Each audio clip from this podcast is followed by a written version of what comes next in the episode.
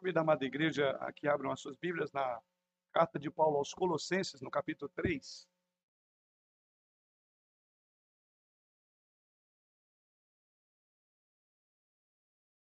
Colossenses, capítulo 3.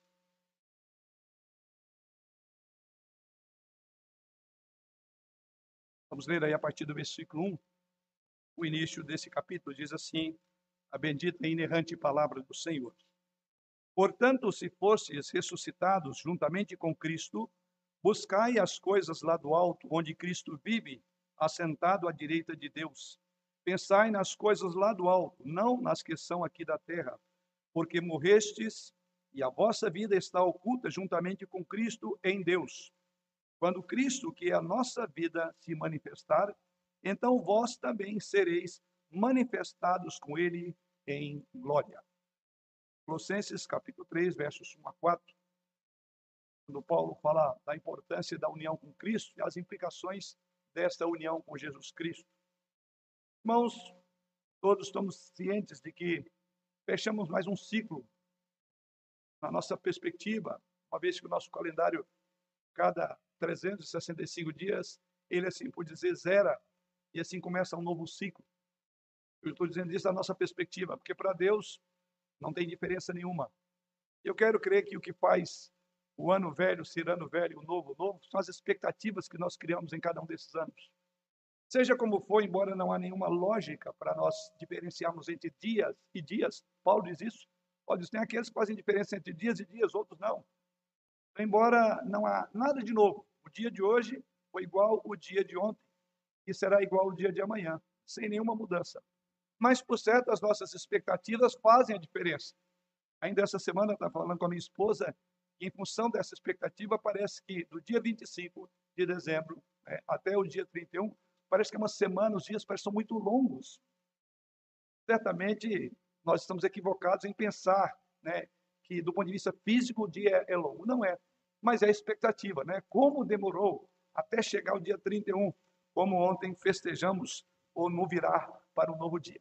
Enfim, acabou-se o ano de 2022 e agora estamos em 2023. Como estamos aqui no início de um novo ano, quero crer que, em função dessas expectativas, então é um bom momento para nós refletirmos sobre o ano que terminamos, o ano que terminou, e pensar sobre o ano que já começamos. É também um bom momento para o povo de Deus fazer um balanço em sua caminhada com o Senhor. Nós devemos, sem sombra de dúvida, dar uma olhada muito de perto onde estamos em nosso relacionamento com Deus, precisamos examinar a nós mesmos e ver onde nós estivemos, onde estamos no momento e aonde é que Deus quer que estejamos no futuro. Disso depende toda a nossa felicidade, todas as nossas, vamos chamar, realizações no ano que já adentramos. A passagem que lemos aos irmãos, ou seja, a carta de Paulo aos Colossenses, no capítulo 3, particularmente, essa passagem certamente ela nos oferece aqui, eu diria, uma grande oportunidade, para não dizer um grande desafio, de fazer exatamente isso, avaliar dentro da perspectiva bíblica. E há muita coisa que aprender no nosso texto.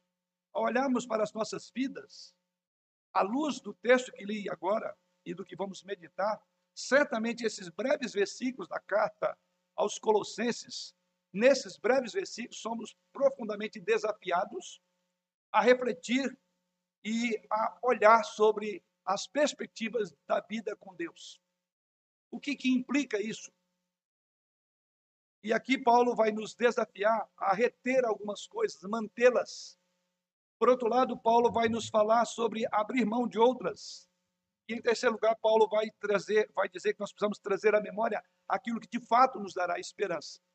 E o nosso propósito é abrir esses versículos, por assim dizer, destrinchá-lo, compartilhar com os irmãos, para que possamos começar bem o ano e caminhar bem diante do Senhor. Quero mostrar aos irmãos que Deus tem um plano e esse plano independe de anos, de épocas, porque ele é um plano contínuo. Daí porque o nosso tema desta noite é um velho desafio para um ano novo. Um velho desafio para um ano novo. Vocês verão, nessa noite, veremos desafios que serão colocados diante de nós. Mas, de novo, é só o ano, porque o, os desafios são antigos. Nós precisamos de rever esses desafios, já que eles são antigos, eles precisam ser bem maduros ou estar bem amadurecidos na nossa trajetória cristã. E eu convido você essa noite a refletir sobre esse velho desafio para o ano que começamos. Vamos orar. Pai, nesta hora voltamos à tua presença, agradecidos pela tua palavra que já foi lida e agora será explanada. Pedimos-te que conduza-nos por meio dela, através dela, porque assim fazendo, certamente vamos entender os teus pensamentos, os teus propósitos, os teus desígnios para a nossa vida. Não nos permita que outras vozes concorram com a voz do Senhor que fala ao nosso coração nessa noite. Ajude-nos a concentrar e compenetrar daquilo que, por certo, o Senhor tem preparado para os nossos corações. Pois assim o fazemos na confiança do Senhor Jesus Cristo. Amém. Um velho desafio para um ano novo. E o primeiro desafio que nós devemos refletir está nos versículos 1 e 2, quando o apóstolo diz o seguinte, volta à leitura do texto. Portanto, se fostes ressuscitados juntamente com Cristo, buscai as coisas lá do alto, onde Cristo vive assentado à direita de Deus. Pensai nas coisas lá do alto, não nas que são aqui da terra. Em primeiro lugar, somos levados a olhar algumas coisas que devem ser mantidas não há nada de novo, ainda que estejamos iniciando um novo ano. Mas isso precisa estar estabilizado, firmado em nosso coração. Se queremos adentrar o ano de 2023 seguros, nós precisamos de firmar ou confiar que as nós estamos firmados em verdades antigas. E é exatamente isso que Paulo diz. Paulo, nesses dois versículos, está nos dizendo que há alguns bens espirituais preciosos que nós carregamos do ano passado e melhor dizendo, não só do ano passado, mas de toda a vida, de toda a carreira cristã. E isso é exatamente a palavra que Paulo diz: se foste ressuscitado com Cristo. Então, dentro dessas coisas que devem ser mantidas, a primeira coisa que Paulo coloca e chama a atenção é uma consciência de nossa posição em Cristo. Essa é a primeira coisa que precisa ser mantida. É a consciência de nós de fato estamos em Jesus Cristo. Paulo nos diz se já ressuscitados com Cristo. E aí há uma condicional a palavra se, esta conjunção, para nós ela é hipotética, quer dizer, pode ser que sim, pode ser que não. Mas a, a, a palavra, essa condicional, existem duas condicionais da língua original. Uma chama condição de fato e a outra chama condição de dúvida. A condição de fato é, como o próprio termo diz, de fato é uma condição. Por exemplo, se Maria e Joãozinho estudar, vão receber nota 10 no final do ano, ou vão passar. Essa condicional é de fato, porque se eles não estudarem, está condicionado a isso. De fato, eles é, estão dependendo daquela nota e eles precisam estudar. Melhor, isso é condição de dúvida. Ou seja, eu tenho dúvida. Depende dela, da criança estudar ou não. Se isso acontecer, tudo bem. Mas a condição de fato é uma condição como, por exemplo, se Deus é fiel, ele cumprirá com os seus mandamentos. Obviamente, essa condicional referindo à pessoa de Deus, é claro que Deus é fiel. Logo, Deus cumprirá com aquilo que prometeu. O que Paulo está usando aqui é a condição de fato. Não é de dúvida, ele não tem dúvida. Ele está dizendo, se de fato, ou seja, ele está falando para aqueles que são crentes. E aí entra o nosso termo, o texto que ele diz aí. Portanto, se fosse ressuscitados juntamente com Cristo. Paulo não tem dúvida de que a igreja para a qual ele escreve é uma igreja que de fato havia ressuscitado por meio de Cristo. Então, em outras palavras, esta consciência da nossa posição em Cristo é aquilo que vai nos levar a sermos vitoriosos no ano 2023. É algo fundamental. De todas as preocupações que certamente começam a pairar no nosso coração, a principal e a primeira dela é que todos nós devemos ter isso. De fato, eu estou vinculado a Jesus Cristo, porque disso depende toda a minha trajetória no ano que estamos a andar por ele já. Então, Paulo disse exatamente isso. Essa palavra não é uma declaração de possibilidade, é uma declaração de realidade espiritual. Quando Paulo usa a conjunção se, no início do texto que lemos, se fostes ressuscitado com Cristo. Ou seja, Paulo está discutindo aqui a nossa posição espiritual. É uma maneira dele argumentar com os irmãos de Colossos. É como se ele dissesse: uma vez que, talvez a, a tradução poderia ser até dessa forma, uma vez que vocês foram ressuscitados com Cristo, o que se espera? Que vocês busquem as coisas que são de cima, as coisas espirituais. Quando Jesus Cristo morreu no Calvário, todas as pessoas colocaram a sua fé nele. E ele morreu por essas pessoas, no sentido espiritual. Por isso que Paulo diz: Nós morremos com Jesus Cristo. Morremos aqui é para a penalidade do pecado, para o poder do pecado que habitava em nós. E Paulo diz que agora nós vivemos uma nova vida, porque nós, como diz texto, fomos ressuscitados com Cristo. Quais as implicações de alguém que foi ressuscitado com Cristo? É exatamente isso que Paulo aborda nesse texto. Paulo diz que nós precisamos então andar de conformidade com isto, buscando as coisas lá do alto. Ele prossegue no verso de número 1, onde Cristo vive assentado à direita de Deus. Depois é dispensai nas coisas lá do alto, verso 2, não nas que são aqui da terra. Ou seja, em primeiro lugar, as coisas que nós devemos manter é a convicção de que, de fato, nós somos uma nova criatura em Jesus Cristo.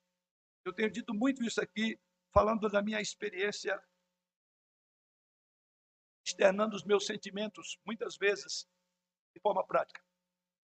Os irmãos me conhecem de bons anos, sabe que eu não lido com com histórias, com ilustrações e coisas assim. É um estilo meu. Mas eu tenho, nos últimos tempos, falado muito sobre uma das orações que eu oro para minha vida. Deus me mantenha fiel até a morte. Porque eu tenho me assustado, tenho me arrepiado com tantas pessoas que corriam conosco e agora estão longe. Está havendo uma desintegração dos evangélicos, dos crentes. Estamos vivendo momentos difíceis. Não é da agora. E esse momento tem se tornado mais penoso porque nós vemos pessoas que dizem que amam Jesus como nós amamos, dizem que foram ressuscitadas com Cristo, mas elas não estão pensando nas coisas do alto. Elas estão fazendo todas as coisas, mas dizem que estão seguras de que elas morreram com Cristo. Então nós ficamos numa dúvida: ou eu estou sendo rigoroso demais, ou essa pessoa não está falando a verdade. Então, seja como for, nós precisamos tomar, ter essas convicções. E é isso que Paulo diz: você precisa, para andar bem, você precisa ter a consciência que de fato Jesus morreu por você, que de fato houve uma união de Cristo com você. Isso remete a um outro aspecto que Paulo coloca sobre é, algo a ser mantido. O que mais nós devemos manter? Não só a nossa convicção de que Cristo morreu por nós, mas veja a parte final do versículo 1 e a parte inicial do versículo 2. Ele diz: Buscai as coisas lá do alto onde Cristo vive, assentado à direita de Deus. E o início do verso 2, pensai nas coisas lá do alto. Em segundo lugar, você deve ter uma atenção ao foco. Primeiro, convicção de que Jesus morreu por você, que você o tem em coração. Isso levará, consequentemente, ao que ele diz na sequência. E o que ele diz na sequência não é outra coisa senão não perca o foco.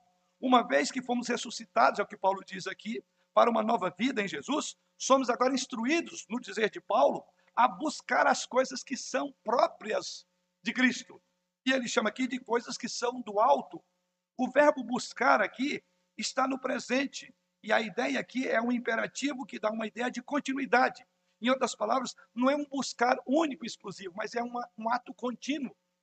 A ideia poderia ser traduzida buscando continuamente as coisas de cima, as coisas do alto. Não é alguma coisa que você fez quando arrependeu os seus pecados, quando Deus o trouxe ao Senhor Jesus Cristo e você converteu-se naquele momento. Ele diz: esse buscar é contínuo, é o tempo todo. Então, o que Paulo está dizendo, se você afirmar que Jesus Cristo morreu por você, algo que se esperará de você, que se espera de você, é que você mantenha o foco. E o seu foco é o que? Buscar as coisas próprias de uma outra vida. Buscar aquilo que o Senhor Jesus tem prazer em que ocorra. Então ele diz: buscai as coisas lá de cima. O segundo versículo, versículo 2, também baseia no mesmo pensamento, dizendo-nos para colocar as nossas afeições, aqui o termo traduzido é pensar. Pensai, verso número 2, nas coisas lá do alto. A ideia são afeições direcionadas àquilo que é agradável ao Senhor. Refere-se à sua mente. E aqui então somos instruídos a focar nosso pensamento nas coisas celestiais, não nas coisas terrenas. Paulo diz: você deve colocar a sua mente naquilo que agrada a Deus, nas coisas que trazem glória a Deus.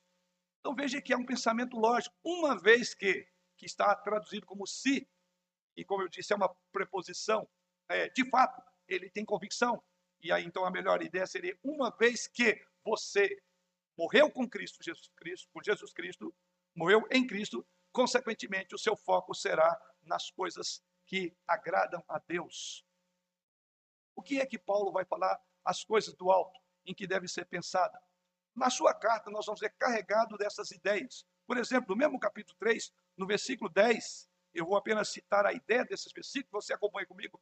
O que seria que Paulo está falando que nós devemos buscar? O que ele chamaria por coisas do alto? Primeiramente, no versículo 10, ele está falando de que você deve ter um conhecimento mais profundo de Jesus Cristo.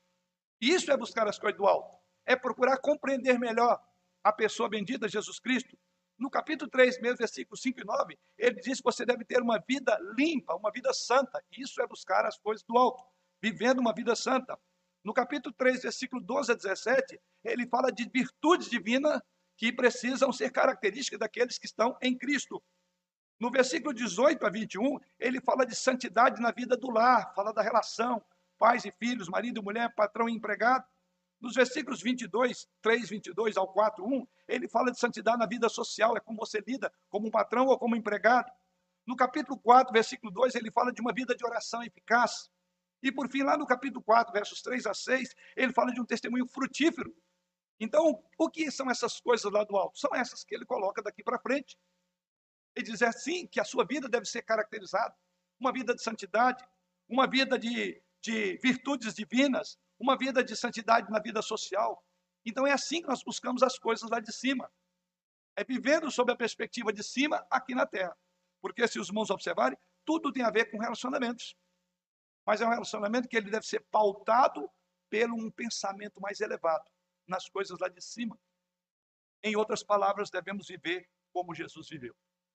Lembra que a carta de Pedro, nós vimos várias vezes Pedro trazendo o exemplo de Cristo, como exemplo do servo sofredor, como exemplo daquele que se sujeitou e, obede obedeceu autoridades.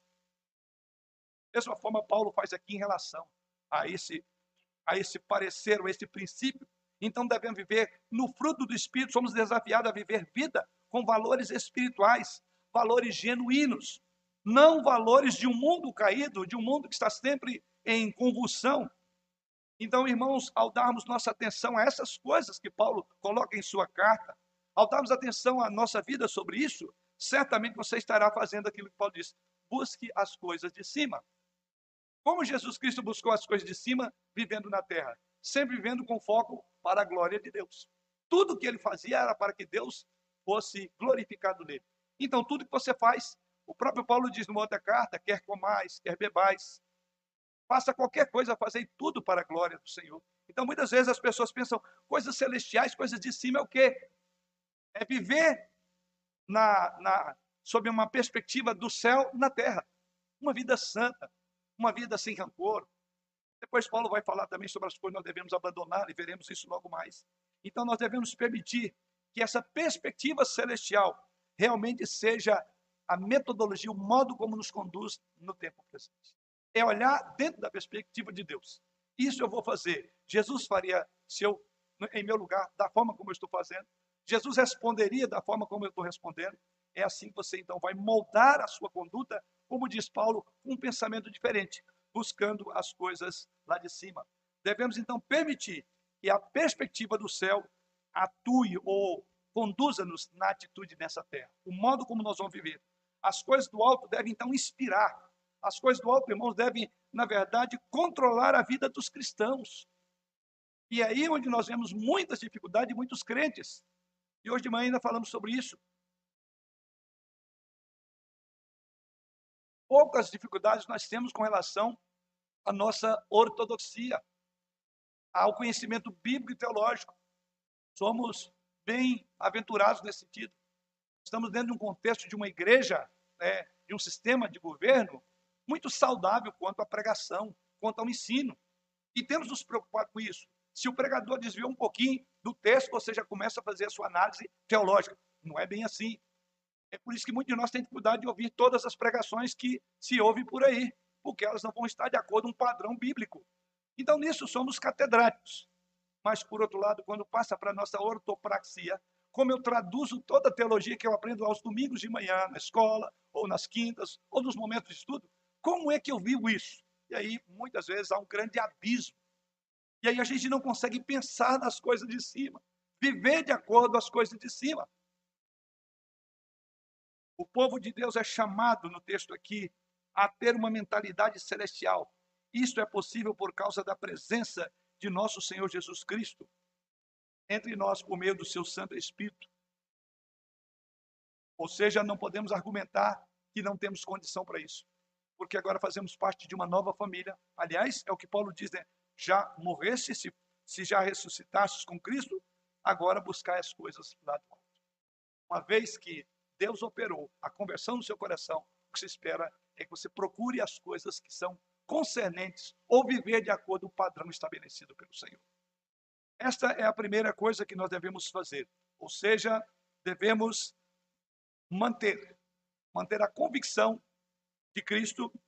Para isso devemos ter uma vida que seja condigna com aquilo que cremos, ou seja, não podemos perder o nosso foco. Mas, em segundo lugar, Paulo também fala de outra coisa importante a ser considerada como coisa antiga, a ser preservada em um ano novo. Isso nós encontramos na parte final do verso de número 2, quando ele diz: Não nas que são aqui da terra. Agora, Paulo vai passar por algumas coisas que não devem ser mantidas, ao contrário, devem ser deixadas, abandonadas. Ou seja, não há possibilidade de viver em dois mundos, pensando nas coisas de cima e arrastando-nos com as coisas da terra. E aí é por isso que ele diz: deixe essas coisas, deve pensar nas coisas lá do alto, não nas que são aqui da terra.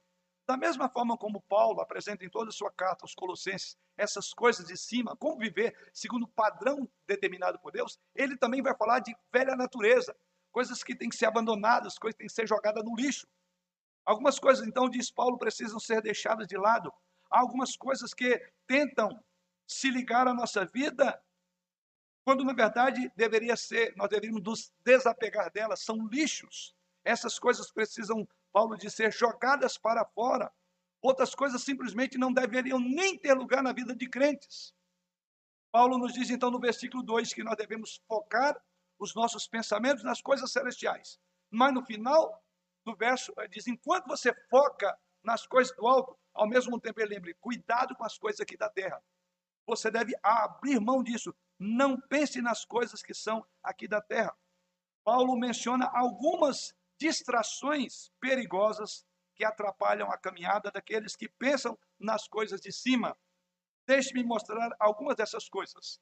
Assim como vimos que ele apresenta várias maneiras de como pensar nas coisas do alto, ele também apresenta aqui uma série de coisas nas quais nós não devemos pensar, ou no dizer do apóstolo Paulo, nós não devemos viver com as coisas aqui da terra. Veja, por exemplo, no capítulo 2, versículo 8. Volte só um pouco aí. Veja o que ele diz. Cuidando que ninguém vos venha a enredar com a sua filosofia e vãs sutilezas, conforme a tradição dos homens, conforme os rudimentos, os rudimentos do mundo e não segundo Cristo. Você quer saber então o que Paulo está se referindo ao dizer que você não deve pensar nas coisas que, que são aqui da terra? Paulo então faz uma lista das coisas que são próprias dessa terra Observe comigo cada uma dessas expressões que Paulo usa. Paulo, primeiramente, está falando do perigo da falsa doutrina. Isso encontramos no versículo 8 da carta, no capítulo 2. Paulo adverte aqui a esses crentes sobre aqueles que os levariam a falsas crenças doutrinárias. A palavra aqui enredar, quando ele diz cuidado que ninguém vos venha a enredar. Essa palavrinha que ele usa no versículo 8 significa que venha levar você cativo. O inimigo adoraria que o povo de Deus ficasse preso a algum falso sistema de crença, de uma ênfase que não seja Jesus Cristo. Então, esta é outra preocupação que nós devemos ter. Enquanto caminhando, caminhamos olhando para cima, tomarmos cuidado de não sermos enredados com falsas doutrinas. E Paulo está dizendo isso aqui. Se há uma coisa que sempre acompanhou a igreja do Senhor Jesus Cristo, e a igreja saudável, são exatamente as heresias. Basta você observar que as heresias surgiram no meio de igrejas conservadoras, em faculdades teológicas conservadoras. Quando a gente estuda a parte inicial do curso de teologia, que é chamado de prolegômena, que é introdução em português, a primeira visão que nós temos no seminário é estudar sobre os chamados teólogos liberais. E a grande surpresa nossa é que esses teólogos foram forjados dentro de seminários conservadores. Estou usando o termo conservador para que os irmãos entendam bem. Ou seja, não havia um desvio teológico. E é isso que Paulo está dizendo. Você viver segundo padrões de falsas doutrinas. E como é que Paulo vai abordar isso? Veja, ele diz: cuidado que ninguém vos venha enredar, primeiramente com a sua filosofia. Filosofia aqui refere-se à sabedoria de homens. O homem inventou alguns sistemas de crença estranho ao longo dos anos. E cada um desses sistemas tem feito desvios graves com relação à pessoa de Jesus Cristo. Então, se aquilo que uma pessoa ensina não é respaldado pelas Escrituras, não é respaldado pela palavra de Deus, esse sistema deve ser evitado. Então, ele diz: cuidado para você não ser enredado. Quero crer que já vimos entre nós, surpreendentemente, de uma forma negativa, pessoas defendendo absurdos, porque foram enredadas com filosofias de homens. E assim tem arrastado muitos crentes conservadores, essas filosofias vãs. Um dos grandes perigos nós temos quando vemos a nossa juventude, parece que está bem firmada e fundamentada, até entrar na faculdade. Ali eles começam a ser levados por filosofias vãs. E Paulo está dizendo: cuidado, que ninguém venha armar para cima de você com filosofias vãs. Mas Paulo não para por aí. Ele chama aí também de vãs sutilezas, na, na, na sequência do verso, com sua filosofia, com sua filosofia e vãs sutilezas. Essa expressão vãs sutilezas refere-se àqueles que enganam por meio de malandragem ou por meio de uma mensagem astuta. Novamente, se a mensagem não é de Jesus Cristo, não é de Deus. E se o foco não está em Jesus Cristo, e o seu sangue derramado não é de Deus. Já vi muita gente boa, teologicamente falando, mas com um pezinho nessas coisas. Não demora muito, não permanecerá como presbiteriano conservador. Melhor, nem como presbiteriano. Porque tem sido atingido por vãs sutilezas. Isso são coisas que vêm da terra. Depois, outro ponto que ele prossegue dizendo conforme a tradição dos homens. Esse é outro ponto, tradição dos homens, ou seja, os crentes são avisados para terem cuidado com as crenças de longas datas. Só porque as pessoas acreditam que algo é verdade e que é ensinado, elas não devem crer nisso. Não devemos então basear a nossa fé, a nossa caminhada nas tradições de homens. Não importa quão piedoso, quão digno e respeitoso seja esse homem.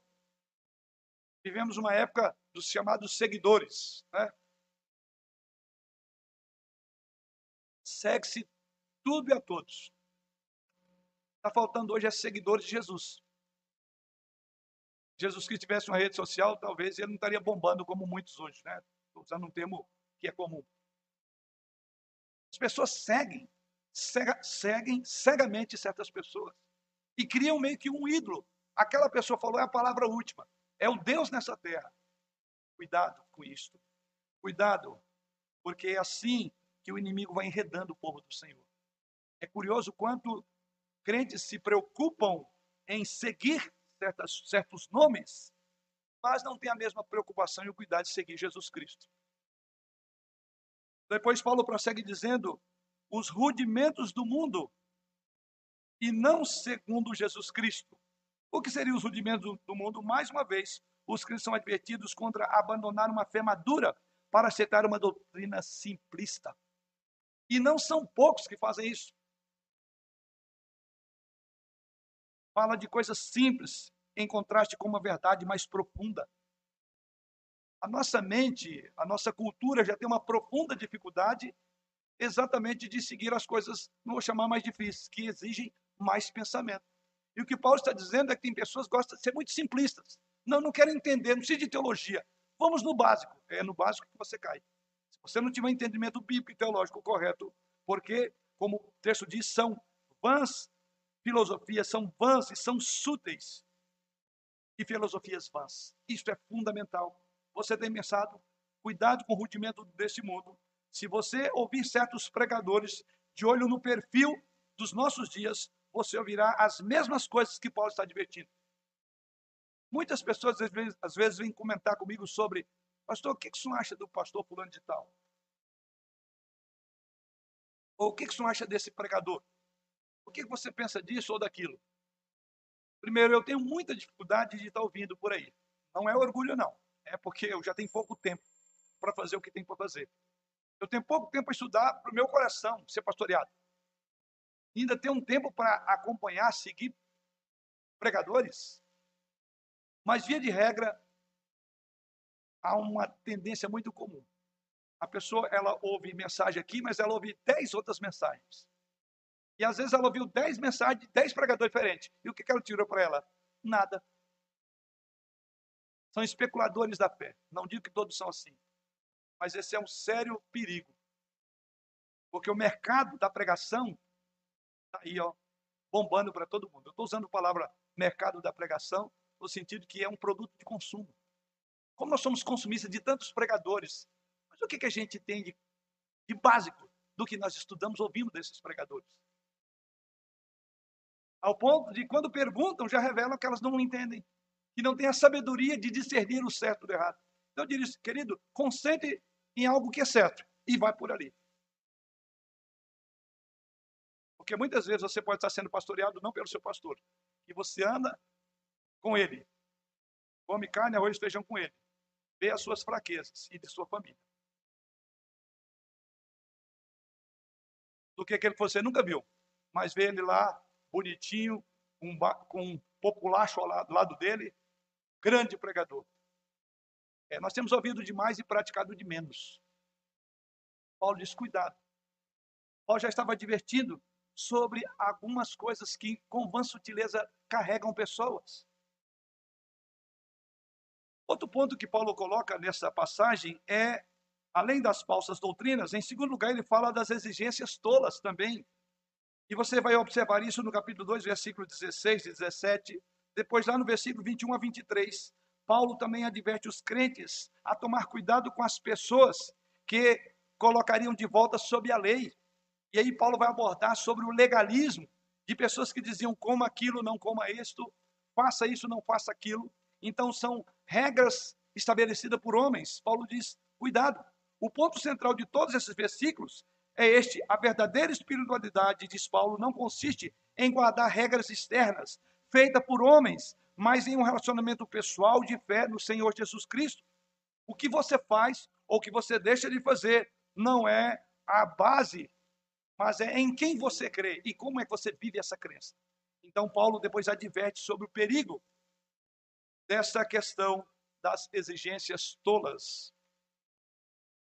E por fim, Paulo vai falar de algo também que nós devemos ter, que ele vai dizer: cuidado também com relação às obras da carne. Esta é outra coisa que nós devemos abandonar. Deixamos as falsas doutrinas, deixamos aquilo que Paulo coloca aí como exigências tolas e, por fim, obras da carne. Isso é algo que também tem que ser deixado se queremos progredir no ano de 2023. Veja o que Paulo diz no versículo 5 a 10, no capítulo 3. Os irmãos verão que o versículo 5 a 10 nós não lemos, mas é a sequência do texto que nós estamos meditando. E nos versículos 5 a 10, o que Paulo vai abordar? Ele fala aí daquilo que é chamado de obras da carne. Se você quer progredir no ano de 2023, crescendo em graça e em conhecimento do Senhor Jesus Cristo, outra coisa você tem que desapegar dela, abrir mão dela, são as obras da carne. Nesses versículos 5 a 10, Paulo lista aí vários pecados comuns à nossa natureza humana, carne aí a natureza humana. E ele diz que esses elementos devem ser banidos da vida de um crente. Se queremos progredir diante do Senhor no ano 2023, nós temos que abandonar aquilo que é próprio da nossa natureza pecaminosa. E sim, Paulo começa então a fazer a lista. E nessa lista de Paulo, no capítulo 5, no versículo 5, ele diz: Pois morreste, ou fazei, pois, morrer a vossa natureza terrena. E ele agora começa a apresentar. Primeiramente, ele fala da prostituição. Esta é uma palavra traduzida que vem de um termo grego que se refere à expressão sexual. Então, a primeira coisa, se você quer progredir na vida cristã, você tem que avaliar a sua vida, a sua expressão da sua sexualidade. Se ela tem a sanção e a bênção de Deus, ou se ela foi corrompida e corroída pelos pecados infames da carne. Paulo então diz isto.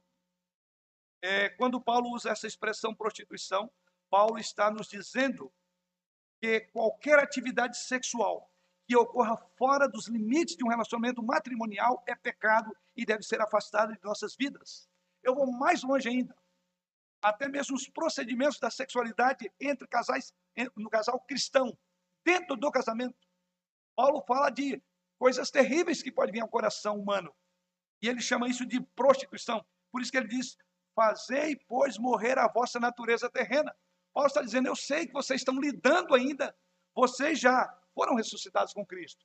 Essa condicional, como nós falamos, é de fato, de fato vocês já foram. Então Paulo está falando para um público, para uma para pessoas crentes. Então ele diz: olha, vocês outra coisa, vocês querem progredir na fé cristã, a vida da sexualidade de vocês tem que ser abençoada pelo Senhor. Primeiramente, não havendo sexualidade fora do casamento, isso impureza, mas dentro do próprio casamento, e ele chama isso de prostituição, como falei, é um termo amplo que significa impureza sexual no sentido geral. Mas Paulo prossegue dizendo: prostituição, a segunda palavrinha que nós devemos é, fazer morrer, se queremos progredir nesse ano, é a impureza. Esta palavra é, diz que é aquilo que vai além dos atos do corpo para os próprios pensamentos da mente e os motivos do coração. Então ele está falando aqui com desejos, com pensamentos, com maquinação da nossa mente. Não apenas o homem exterior deve estar limpo, que seria a primeira palavra prostituição, mas também limpo dentro do coração. Porque é isso que ele diz. Paixão lasciva, desejo maligno, são coisas que fluem do coração longe do Senhor. E veja que Paulo está falando para a igreja, diz, fazei, pois, morrer. É um exercício nosso, é uma preocupação diária, como crentes em Jesus Cristo. A outra palavrinha, prostituição, impureza, e ele entra numa outra palavra chamada paixão lascívia, ou afetos desordenados. Isso fala então de paixões perversas. Tem a ideia de luxúria por coisas proibidas. Deus marcou certas coisas como estando fora dos limites. E esse tipo de luxúria que Paulo descreve aqui no versículo 5 busca exatamente aquilo e anseia exatamente por aquilo que Deus proíbe. Paulo prossegue dizendo: além de paixão lascívia, ele fala também de desejo maligno. Fala aqui de uma mente que anseia por coisas proibidas. A pessoa com esse tipo de mente nunca comete o mal no nível físico, mas vive em um mundo de fantasias onde os seus pensamentos mais perversos são concretizados no coração e na mente. E aqui é uma palavra muito direta aos jovens, aos adolescentes.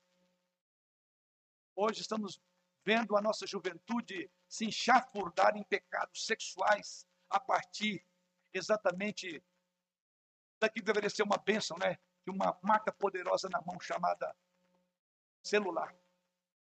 Quantos desvios, quantos jovens estão lidando com problemas gravíssimos de pornografia. Como é que nós queremos progredir, sermos sal desse mundo e luz dessa terra, se nós muitas vezes estamos enxafudados nesses desejos malignos? Coisa que não se ouvia. Eu quero crer que se pastores que viveram, quem sabe, 30 anos atrás, ouvissem nós, pastores, conversar sobre o que nós tratamos com a nossa juventude, com o povo da nossa igreja, eles ficariam perplexos. Nunca, jamais imaginariam que um pastor estaria tratando de assuntos como tem tratado nos últimos tempos. Isso está aqui no texto, desejo maligno. Paulo prossegue ainda dizendo, ele chama também da avareza, que é outra coisa que nós devemos abandonar, que é a cobiça. A palavra aqui significa é alguém que quer ter mais. A avareza aqui refere-se ao desejo insaciável de possuir mais do que o que é dado por Deus. É uma recusa em aceitar o que você tem como um dom presente de Deus e é o desejo de ter aquilo que não é seu. E vivemos uma sociedade exatamente assim, insaciável. Né? Se temos um determinado é, telefone ou mesmo uma TV, mas estamos de olho na próxima, o próximo lançamento. E entramos e concorremos, assim como o homem natural, o homem sem Deus, que faz disso o seu Deus, a sua realização. Muitos crentes se realizam a partir desses desejos avareza, cobiça, é colocar as coisas à frente de Deus e de sua vontade para a sua vida. É por isso que ele diz, conclui, o que é avareza? Ele conclui dizendo, isso é idolatria. Se eu não tiver isso, eu não serei feliz. Então, você coloca essas coisas com uma razão de ser feliz ou não. E Paulo diz: sabe o que é isso? Isso é idolatria. Paulo prossegue dizendo, depois ele entra no outro ponto, falando sobre a ira, verso de número 6, por essas coisas é que vem a ira de Deus. Ele vai dizer, é em função disso que Deus pesa a mão sobre vocês. E aí ele prossegue dizendo, lá no verso de número 7, ora, nessas mesmas coisas andastes vós também, no outro tempo, quando vivieis nela. O que Paulo está dizendo, isso é a coisa da natureza do homem que não era convertido. Mas vocês lutam com elas hoje, porque ele diz: vocês devem fazer morrer isto.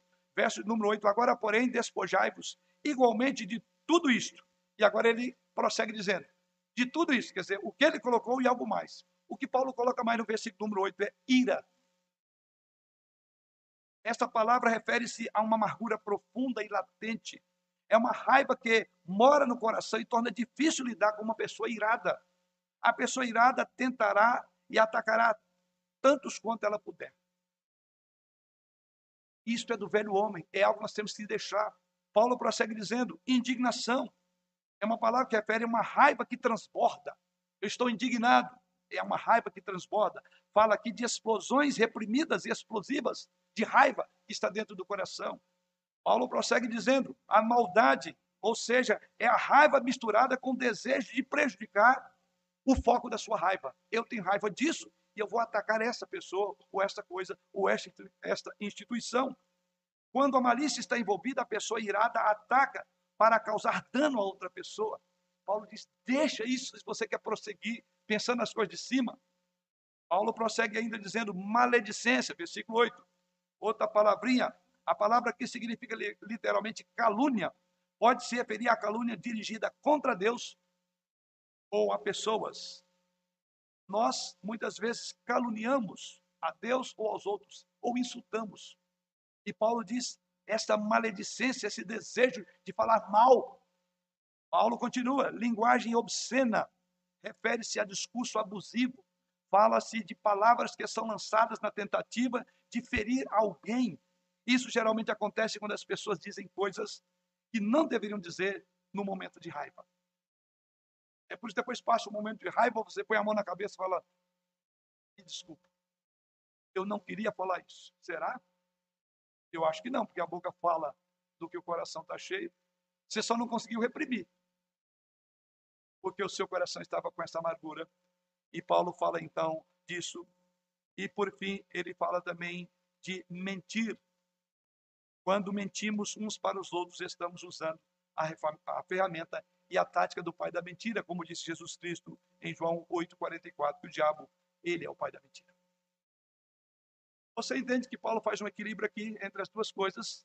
Pensar nas coisas de cima, ter convicção de que Jesus Cristo morreu por você, ter um foco correto em buscar as coisas nas quais Deus tem prazer. E em segundo lugar, Paulo diz, por outro lado, abandone essas coisas, porque tudo isso é natureza do velho homem. E por fim, algumas coisas que devem ser lembradas. Verso 3 e 4, ele prossegue dizendo: Porque morrestes e a vossa vida está oculta juntamente com Cristo em Deus. Quando Cristo, que é a nossa vida, se manifestar, então vós também sereis manifestados com Ele em glória. Algumas coisas precisam ser lembradas. E nesses dois últimos versículos do nosso texto, eles servem como que lembretes espirituais que Paulo coloca para a igreja. Lembretes importantes. Precisamos considerá-los. Primeiro, houve uma morte. É isso que Paulo está dizendo. Você percebe que ele volta ao tema que ele iniciou no versículo 1. No versículo 1, ele diz: Se fosse ressuscitado juntamente com Cristo, buscar as coisas do alto. E agora ele volta falando no verso, 23, no verso 3, dizendo: Por que morreste? Daí que vocês vão entender porque nós afirmamos que essa condicional não é que Paulo tinha dúvida. Tanto é que ele diz: Por que vocês morreram? Isso então é um argumento, é uma oratória que Paulo usa, o si aí. Aí ele está concluindo: Por que morrestes? Então, é algo importante. O que Paulo está dizendo aqui, você precisa ser lembrado cada dia que você morreu. E essa é a nossa terceira e última reflexão: é lembrar que nós morremos. Somos no versículo 3, lembrados novamente que morremos para o pecado e para a influência desse mundo. Então você percebe que Paulo está querendo deixar isso bem claro na mente dos seus ouvintes. Pense, você morreu. Não tem sentido você viver nesse tipo de vida que você vivia no passado, porque você morreu para essas coisas. Então o que se espera é exatamente isso: que você viva de acordo com uma nova relação, que é de morte para essas coisas. Você morreu para o pecado. Uma das maneiras mais seguras para os filhos de Deus desfrutarem de vitória espiritual nessa vida, ela entender que ela foi crucificada com Cristo.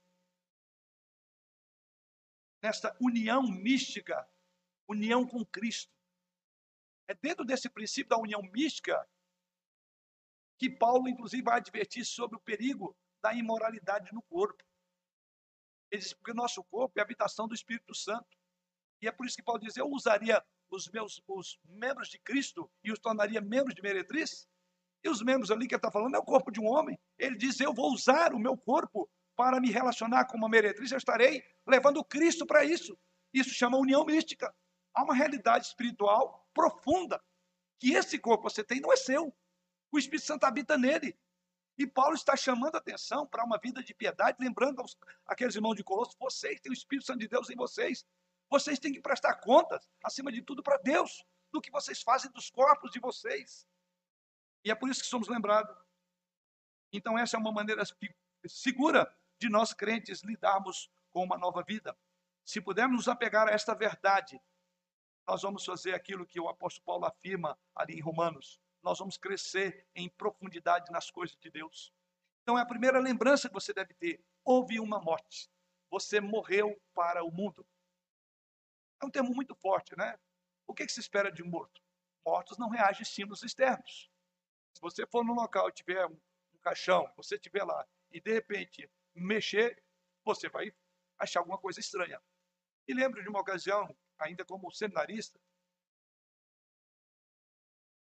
numa das cidades do interior do nosso país, mais discreto aqui, que eu estou sendo ouvido por tantas pessoas, possivelmente, eu quero só lembrar o seguinte: eu estava numa ocasião e cheguei numa região para fazer o trabalho de férias, como é comum o trabalho de campo, né? não é esse que nós fazemos nas igrejas, como, os, como temos o Daniel e outros que fazem, mas era um trabalho de campo, um mês fora, não, um mês e meio, e eu cheguei lá, naquela ocasião estava um anúncio, essas cidades ainda bem princípios interioranos, que tem uma igreja romana bem ocupando o lugar central, numa praça, e para variar aquele alto-falante ali, e ali estava sendo noticiado que um fulano de tal estava muito doente e que o povo rezasse por ele.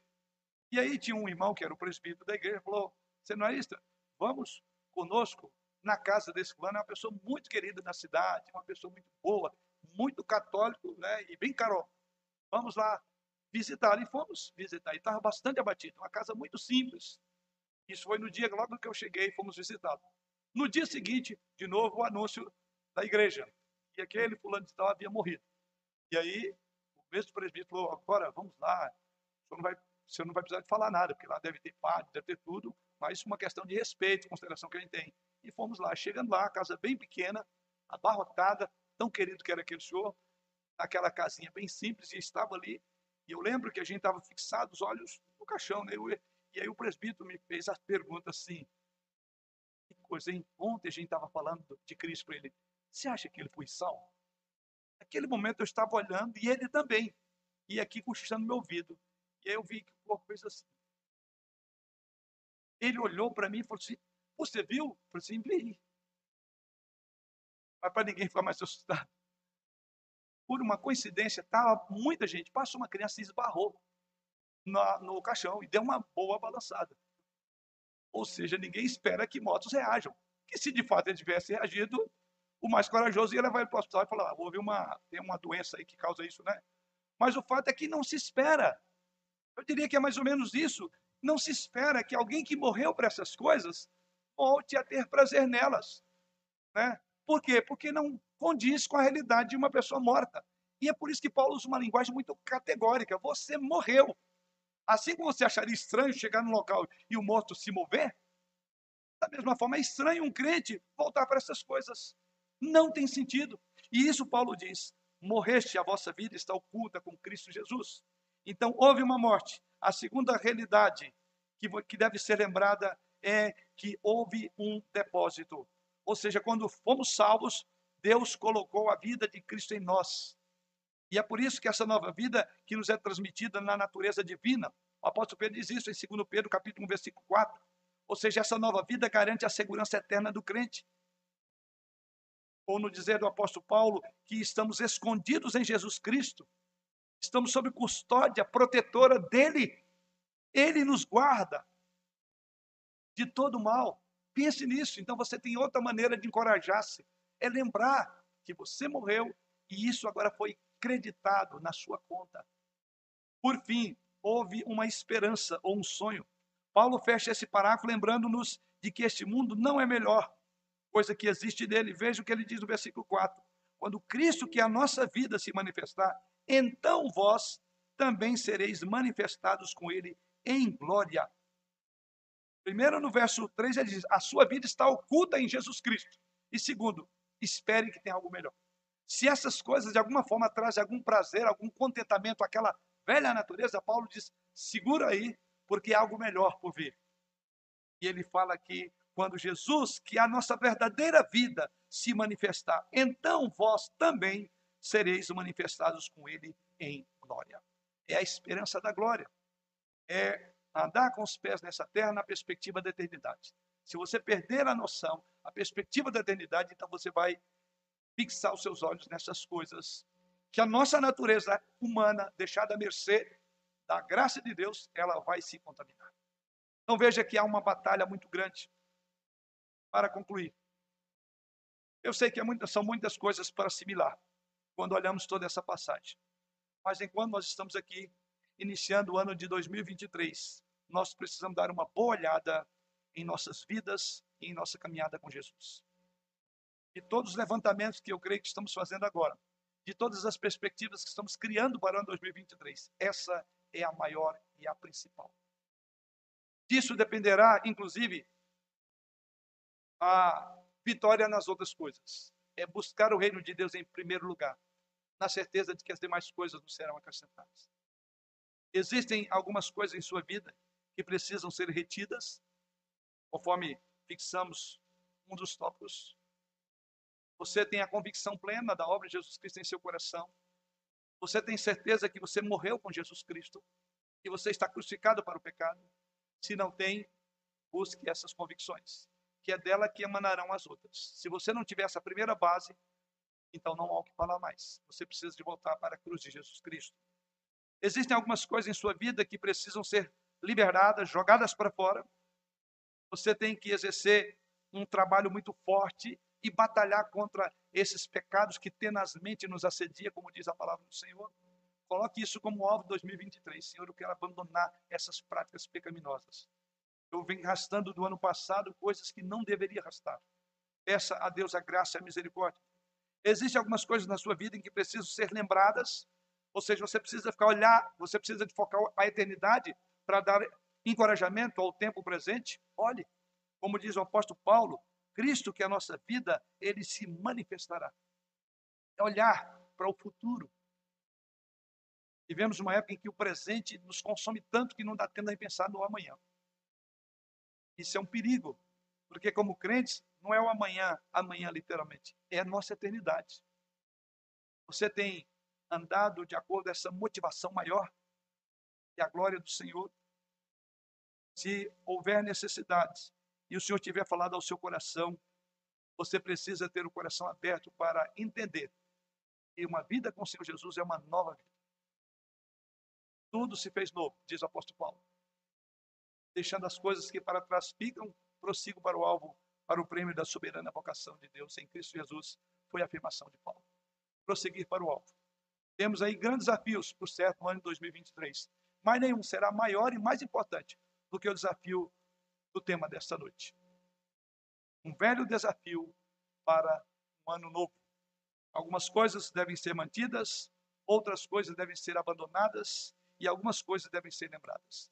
E nessa tríplice afirmação do texto, nós possamos prosseguir no ano que agora iniciamos, com a graça soberana de Deus sobre nós. Amém.